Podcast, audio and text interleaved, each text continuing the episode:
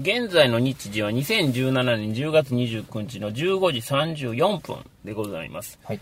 109シネマズハット神戸さんで追試ねボリューム96お題映画、ブレードランナー2049鑑賞直後の体でネタバレありで収録する19回裏でございます。はい。ここからはネタバレありで進めてまいりますので、ネタバレが気になる方は鑑賞後にお聞きいただければと思います。はいじゃあ早速、感想の方を、はいメガネガティブさん、はいい、ただいてよろしいでしょうか。はい。まずあれですよね、あの表の回で言ってはった、はい。デッカードがレプリカントなのかどうなのか、気になると。おっしゃってありまめっちしたね。ゃ気になりましたね。はい。そのあたりからじゃあ感想聞きましょうか。はい。結局、どっちつかずなんやったなっていうのが感想なんですけど、うん。デッカードが人間やった場合の理由としては、はい。2019年からうん2049年まで30年間はい。生きているっていうのが何よりの証拠じゃないですか。はい。はい。そうですね。デッカードがレプリカントの場合で前作とも含めはい。ちょっと僕が気になったことを今から言うと。あるシーンでレイチェルが、うんうんあなたはうんあの試験を受けたことがあるの、うんとうんいう問いにうん。答えずうん。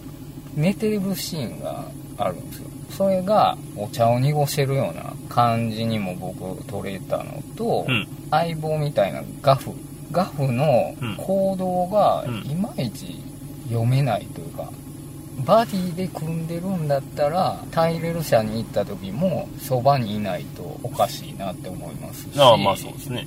レオンの住んでるホテルに行った時もうん別に証拠を探すでもなんでもなく、うん。なんか折り紙折ってはい暇つぶしみたいなはいはいはい。感じもしてたんで、うん。監視をしてるのかなっていうああ、はいはいはい。感じとう、ん。もうこれがレプリカントじゃないのかっていう議論が出た、まあ、ユニコーンの夢とはい。折り紙はい。ですよねはい。さっきの人間の場合の時の何よりの証拠って言ったのを、はいちょっと強引な考えなんですけど、ほデッカードは。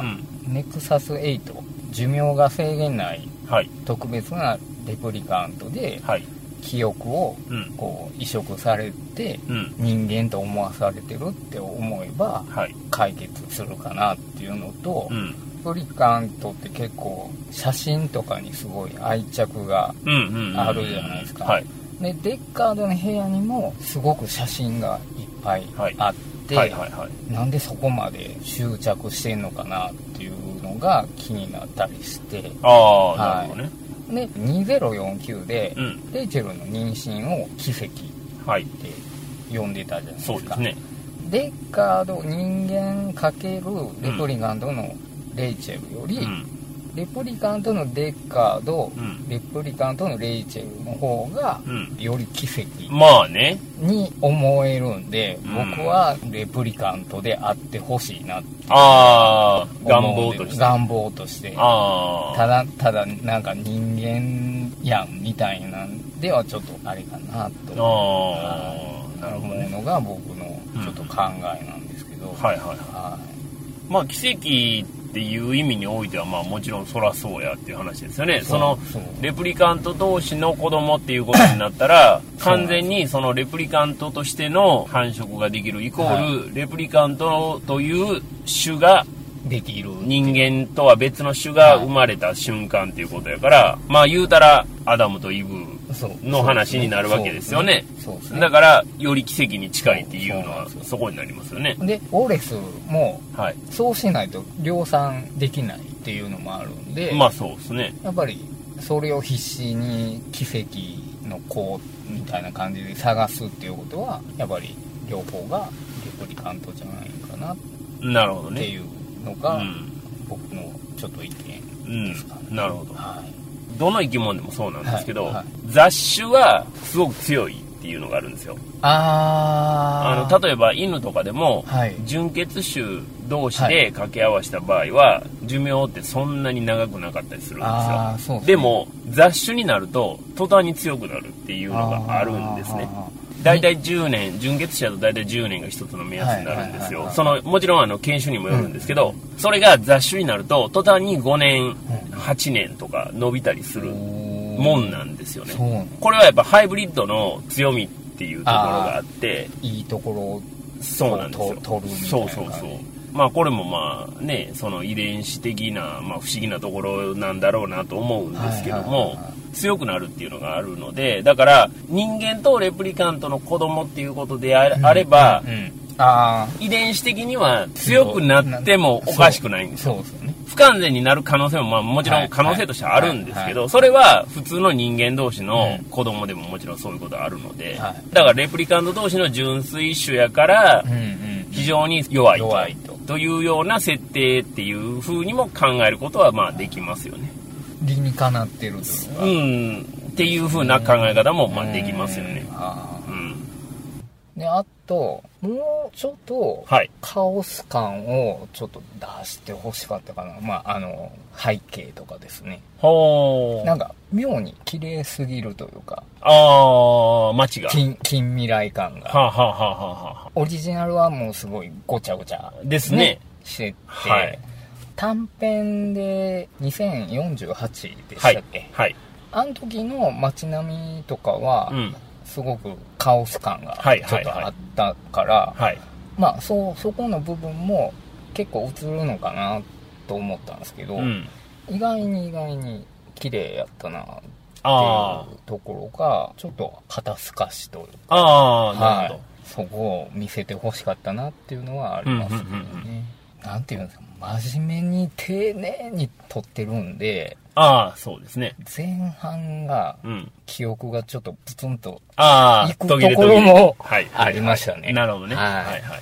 全体的にはどうでしたか？全体的にはやっぱりミステリー要素うんうんうんですよね、捜査官 K はがデッカードとはい。レイチェルの子供なのかっていうところで、うん。叙述トリックじゃないですけどああ、はい。あの女の子と男の子の思わしといて実はこっちっていう、はい。面白かったのは面白かったんですけどああ、なるほどね。はいはい。最後のデッカードとうん。研究者はい。が会うところのちょっと場面は、うん。まあなかった方がこっちが考えさせられるというかああ。あの捜査官 K がちょっと倒れ込むぐらいでああ、なるほど、なるほど。くなってはいエンドロールに行ってくれてた方が、ああ、見たかったのにぐらいのうん感じの方が良かったと。こう余韻が残ったんですけどあの場面があったらあそっかっていう。うん。まあデッカードの顔でパンと消えたんで、うん。まあまあいいかななるほどね。とは思ったんですけどね。はい。はいまあそんなところですはい、こんはないところで。ははいい。で、僕なんですけど、細かいところで言うと、はいジョイが生身の人間を使って、はい。まあ、K とセックスをしようとするっていうシーンが、あああ、ありましたね。あるじゃないですかはい。の辺の見せ方とかははいすごいなと思いましたよ。ああ、なるほど。あれ、あの、ね、は世界に一つの彼女にもつながるような話なんですけど、なるほど、なるほど。それよりももっと複雑というか、そうですね。実際に自分のホログラムの画像とはい生身の人間とを同期させて、そうですね。こう微妙にずれていくみたいなところとか、あの、完全な動機じゃないんですよねないから、ああ、なるほど。あの辺の見せ方がすごい新鮮やったああ、し、なるほど。すごいなぁと見てて、やっぱフレッシュやし、まあこんなこと考えたら、あ確かにそうかもっていうのはすごい思いましたね。同期するんやったらもう完全同期としかやっぱそう。思わないんで、あの、黙ってって言って同期するからって言った時に、もう完全に入るんやってそうそう思そうそう。ってましたからね。ね。そしたら違うんですよね。ね。じゃあずれてて、単純にやっぱり見てる側を騙してるだけっていうことなんですよね。その、K を。そう、K を騙してるだけであって、体はもう別に動機も何もしてない。当たり前なんですけど、まあ心も繋がってこのない後も繋がっってないんで、はっていうことなんですね。見た目だけを変えてるっていうことなんですけど、これって、まさに延長にあるもんやと思うんですよ。そうですね。あの、プロジェクトマッボンももそうやしあと、VR の技術ですよね。VR もまさにそうじゃないですか。なるほど。だから、自分がその世界に入り込んで、はいはいその世界を見たら、そのまんまそれが。その世界にいるんだと自分が思い込んでしまう。錯脳が簡単に騙されるという状況を、まあ、ブレードランナーの世界でもまあ、非常に僕らの近未来感と近いもので、延長線上に。そう、地続きの先にあるものとして見せてくれたのが、すごいなと思って、はい。逆にそこを僕は強く感じたっていうところはありますね。だからこのブレードランナーのお話って、はい。人間って結局なんやねんとか、そね。の人間が持ってる記憶とか、うん。感情とか、ほんまにお前のもんなんかっていう話にもなるわけじゃないですか。はい。そうですね。それがほんまか嘘かって、それは大事なことなんかっていうようなことにもこの作品の中では繋がってくると思うんですよね。って考えたら、脳が騙されるんやったら、別にそれでもええんちゃうんかっていう考えとしては出てくると思うんですよそ。すね。そのやっぱり反作用として、それでもやっぱりリアルのもんがええっていう苦労も幸せなこともはいひひっくるめてね、リアルの方がええんやっていう考え方もやっぱり同時に出てくるわけですよ。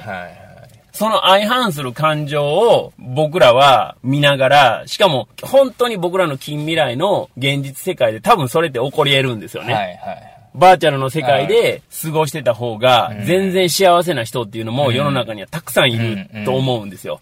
リアルの世界は非常にもう厳しくて辛くてっていうようなこともあると思うんですけど、はいそういったこととの対比でもあるのかなというふうに見てて思ってたんですよね。なるほど。あれを、剣をしようとはい、羨ましく思うと、うんうん僕らの未来はやっぱりあの辺にあるんですよ。絶対に。うんうんだから、レプリカントがどうこうっていう話は、まあどこまで技術が進むかわかりませんけども、少なくとも、VR という意味においては、うん。もう非常に近いところまで来てるはずなので、そうね。そうなってきたら、うんリアルの感情、リアルの感覚っていうのが、まあ当然それは大事は大事なんですけど、そこを別のものに置き換えるっていうことで脳みそを騙すっていうことも一つの選択肢としてはあるんやなっていうのを感じたのはすごいこの作品を見て改めて思いましたよね。だから、まあそういう世界やからこそ、その実体のあるものに対して、うん。まあ非常にそれが高価であったりとか、はいはいはい。神秘的なものであったり、奇跡とかもっていう呼ばれ方もしますよね。はいそういった話を物語としては入れ込んでくるわけですよね。はいお前は奇跡を見ていないから、っていうような話を序盤にされるんですけど、それも、ひょっとしたらもう僕らのほんまに近い未来の話かなとも思ったんですよね。まあ、そうですね。極端な話をすると、まあ人付き合いで煩わしい部分も当然あるわけじゃないですか。で、それが例えば男女間であったりしても、うんまあなおさらっていう話になってきて、まあそんなん煩わしいわと。はい。バーチャルでええやん別にみたいな人が、これから一定量出てきても全然おかしないと思うんですよね。まあ、いそうですけどね。ねもうね。うん、もう、まあ、すでにいる部分もあると思いますけど、それが、もっと実態を伴うような形になってくると加速してくると思うんですよ。はいはいはい今はもう完全に作り物を、その自分の思い込みでほ保保管管して、はいこう思い入れを強くするっていうことになるんですけど、もうこれからはそういうことじゃなくて、実際に見た目もそんなに変われへんやんみたいな話にだんだんなってくると思うんですよね。そうなってきたら、この動きってやっぱりもっと加速すると思うんですよそうで。すね。その時に、やっぱり、ジョイのように。自分を第一に考えてくれる、はいまあもちろんそれは、そうプログラミングされてるからなんですけど、それでええやんと思う人と、うんいやいや、相手の感情なんてコントロールできひんねやから、はいそれをすり合わせていくんが面白いんやんかというか、それが人間やんかっていう考え方と多分もっと二極化すると思うんですよね。そうですね。それをやっぱり強く感じたかなっていうのはありますよねな。るほど。いつの回かは忘れたんですけど、はい滝さんが、はいあの、マツコアンドロイド作った石黒あー博はいはいはいさんがはい、ちゃってるとそうですね。はい。行っちゃってて、はい。自分の、まあ、脳のデータとかをはい、アンドロイドに入れようとしてるみたいな話はいしたことあるじはい、ありました。はい。もう今、少子高齢化社会で、そうですね。どんどんどんどん人口減っていって、減ってる状現状がね。なんか最近ですね、河合正史さんっていう人の新書で出てるんですけど、はい。しっかりは読んでないんですけど、はい立ち読みでパラパラって見たら年表が書いてあって、ほうほうほう。で、1000年後には日本人がうん2000人2000人しかいなくなるっていう。で、まあ統計的なデータが予測でね。予測はいで出てて、日本人で考えたら、うん肉体のある日本人で考えたら2000人かもしれないけど、はい。レプリカントみたいな、アンドロイド的なものがアンドロイド的なんが主流になっていくんじゃないんかな、とは思うたりは、この映画、ブレードランナーのオリジナルうとん2049うん。見てうん。思いました。2000人になるっていうその方うんのはい新書では、2000人の代わりにやっぱりそういうアンドロイド的なもまあのが、、対策じゃないですけど、10箇条みたいなんで、はいまあ AI はいで労働力をどうこうするとかっていうのは書いてたと思いあま、す。そうなんですね。なるほどね。だからまあ、もう本当に映画の世界がすぐそこにあるというか、ですよね。はいうん。まあ、あとはね、まあ、本筋の話に行くと、はい。まあ結局、K が、その自分は選ばれし者だったと思い込んで、行動を進めていくわはい。けじゃないですか。で、結局それが違うとはい。なったうん。時の絶望感っていうのは、はい。彼は、まあ、レプリカントではあるんですけども、それってやっぱり完全に僕らの人生の投影でもあるじゃないですか。はい。結局、自分は何がしかのものであると。ああ、まあ、そうですね。思と思いたい。思いたいですよね。っていう気持ちは、もう完全に僕らのそれと重ね合わせて描かれてあるわけですよ。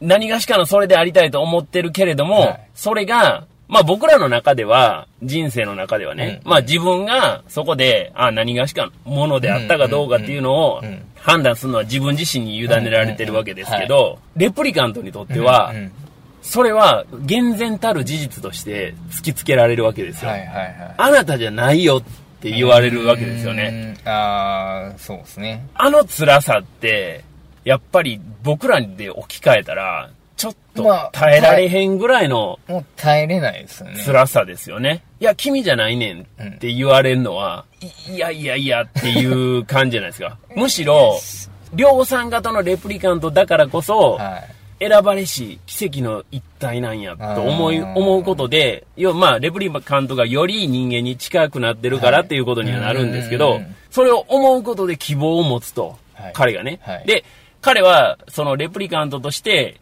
非常に優秀だったんですけどはも、そこの事実を一つ自分が感じ取ったことによって、レプリカントとしての均衡を完全に崩してしまうわけですよね。はい、そうですね。それって、レプリカントとしての均衡は崩してるけども、実はやっぱ人間に近づいてるということなんですよね。そう。レプリカントの人間化という意味においてはうん、彼は選ばれし一体であったのは間違いないんですよ。う。ん。特別なな存在ね。そう一人やったんですよ。うん。それを自分でも自覚するから、僕は奇跡の一体なんだと思ってたにもかかわらず、うん。うんたまたまそのデッカードとレイチェルの間の子供ではなかったということを突きつけられて、彼はもう、まあ、愕然とショックを受けてしまうわけなんですけど、はいまあ、ここもね、非常にあの、僕らのその人生と付き合わせたら身につまされるというか、はい辛い話やなっていうふうにやっぱ思いましたよね。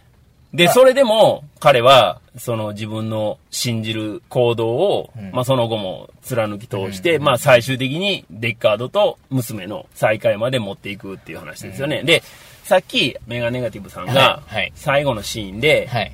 その娘との会あ話のあのシーンは別にいらんかったんちゃうかとうんうん。いうような話がありましたけど、はい。はい。僕はあの娘がうんデッカードが来たことに、はい自分の親父やって気づいてなかったじゃないであ、すか。気づいてなかったですね、ねあれは。その部分を見れたから僕は良かったなと思ったんですよ。あーあー、そう。あれで、例えば全てを悟ってあ、涙でも流された日には、あーあー、確かに。それはいん。らんっていう話になると思うんですけど、彼女はまた来客の一人を相手するかのごとく、デッカードに近づいてくるんですよね。はいで、デッカードだけは、それが自分の娘だということを知ってるということじゃないですか。なんか、あの、ああいう顔になるそうそうそうそうそうそうそうあ僕はあのシーンはあった方がああ、なるほど。良かったなと。思いましたね。ブレードランナーと今回の2049を通して、やっぱりデッカードの物語だったんですよね。そうですね。間で K はいろんなことを、んまあすごい長い時間を使って、あの、描いてはくれてて、まあ K にもすごく僕らも感情移入はするんですけどでもやっぱりブレードランナーっていうのはデッカードとレイチェルの話はい。はいであって、まあね、レイチェルも一応あの、偽物が出てきましたけど、あれって CG なんですかでしょうね。。まあ、わかりませんよ。わかりませんけど、予想ですけど、多分、体はモーション別の人を当て、当て込んで顔だけ入れ CD 替えてるで入れ替えてるんやと思うんですよ。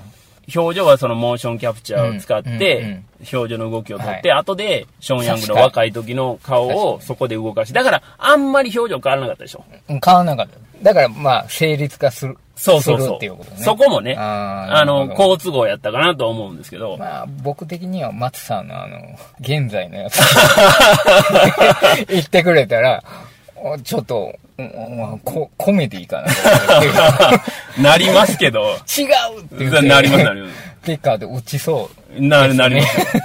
あまあ結果、あのね、あまあ偽物やとバレて、バレて撃たれましたけど打たれはしするんですけど、まあでも、ディッカーとか打ったわけじゃないんで、こう、アンチエイジングとか、はいはい。美魔女とあか、ーよう言うじゃないですか。ありますね。ねうん。あの、そういうものに対して、こう、なんやねんそれって思ってる、こう、気持ちはあるのはいははいね、あのあね、何人かいらっしゃると思うんですけど、それって結局、過去のいい時を、そこがマックスやと思ってるから、まあそこにすがるというか。そっから落としたくないっていうことになるから、そういうことになると思うんですよ。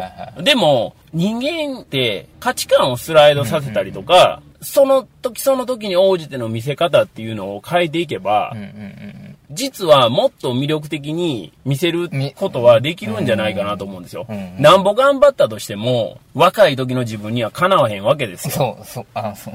言うても、うんその肉体的な、うん体力的な面もそうやし、体の張りであったりとか、そういったことも全く叶わないわけですよ。ましてや、それが他人の若い子とかってなったら、まあ絶対に叶わないわけなんですよね。その外見の変化を受け入れつつ、新たな魅力みたいなところをうん打ち出すことっていうこともできるんちゃうんかなっていうのは思うんですよね。なるほど。それこそが僕らの生きていく上でのまあ喜びというか、はいはいはい。と思うんですよ。個体としての能力っていうのは絶対に衰えていく一方なんですようん。うん抗っても仕方がないことやと思うんですうん。うんね。うんうん。もちろん、あの、最低限のそのトレーニングなりなんなりみたいなのは、もちろんやるのは全然悪いことじゃないんですけどうんうんうん、やったからといって、現状維持もできないわけですよは。いはい。まあ、落ちていく。スピードを緩めるだけなんですよね。うんって考えたら、あったものをどうにかしようということではなくて、うんやっぱりまあ、なかったものを新たに身につけていく。はいはい。っていうことをやることが、僕ら人間にとっての成長なのかなというふうには思いましたけどね。ちょっとあの、本筋からはちょっと離れてしまったかもしれないんですけど。あるテレビ番組で、うん。まあ、職人さんが消えていくから、はい新しいアイデアを考えて、うん。それを商売にできないかっていう番組があったんですよ。おう。で、そこでうん。映画の特殊メイクの。人たちが、はい。もう CG にやられていって、うん仕事がなくなっていったから、なんかのアイデアでってなった時に、うん。いろんな文化人の人がアイデア出して、はい。やってみるんですけど、んそれである方が言ったのが、うん亡くなった方の家を見て、うん。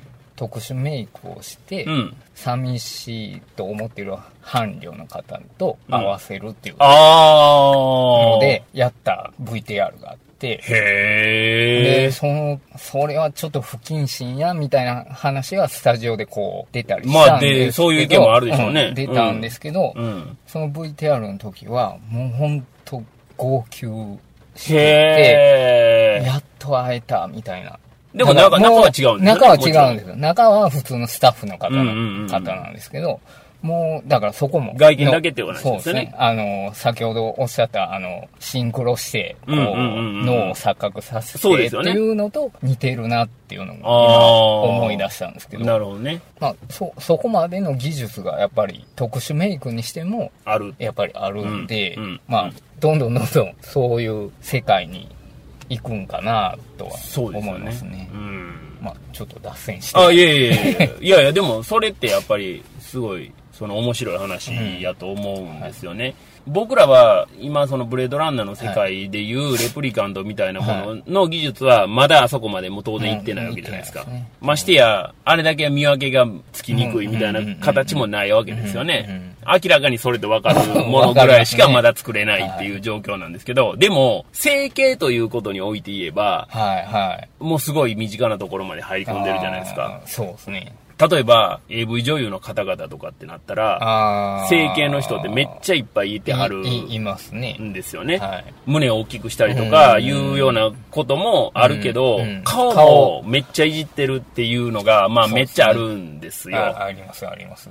実はレプリカント云々の話ともうん、うんうん。そんなにあの離れた話じゃないなと思うんですよ。だからまあ、ニーズに合った顔にそうそうそうそうそうそう。変えて、徐々にですけど変えていくっていう。アダルトビデオっていうのが出だした頃に出てた女優さんっていうのは、まあ、そういう人は少なかったんですよ。少なかったですね。ね、はい少なかった、はい。でも、今の人ってそういう人がすごく多いので、はい。パッと見たときに、あれ、明らかに顔変わったなっていうのもあるし、うんうんうん逆に言うと見分けがあんまりつきにくくなってきてるっていうのもあったりとかするんですよそうです。ね。没個性になって、うんこれが可愛いとされる。あのうん、プリクラでもあるじゃないですか。目を大きくするような。僕はあれダメなんですで、あダメでしょ？気気持ち悪いと思うでしょ？ん気持ち悪いと思うのは、でも、明らかに世代間の差があって、もっと若年層は、あれを可愛いと思ったりする世代もあるはずなんですよ。あんだけ流行ってるんやからうん。単純に面白いだけであんだけ流行らないと思うんで、スノーっていうあ、スノーありますね。はい。あれで上げてる方いっぱいいいや、あります、いですか。はい、あります。いや、普通に映った方が可愛いんちゃうかなって思うああ、まあもちろんね。うん。まあまあね、あの、プライバシーの問題があるから、そのまま上げにくいと。ででデフォルメしてるんかなとは思うんですけど、うん。さらにちょっとね、理解しがたいのが、男の子も、やりますよね。やるでしょやります、やります。もうあれがちょっと僕には理解できないというか、ですよね。ねそれがもう旧人類なんだなっていう。僕らで言うレプリカント問題っていうのは、その整形の問題とあか、ーそういうのプリクラの問題にも非常に近いものがあると思うんですよはい。あれを良しとする人とうん、いやって思ってる人っていうのが明らかにやっぱり2曲あって、はいそこがこの作品の世界観の違和感とかあの、ーそのね、出てる人たちの違和感とかと近いもんがあるんじゃないかなっていうのはちょっと思ったりもしましたけどね。まあ完全にこれも脱線してるんですけど。まあまあまあまあ。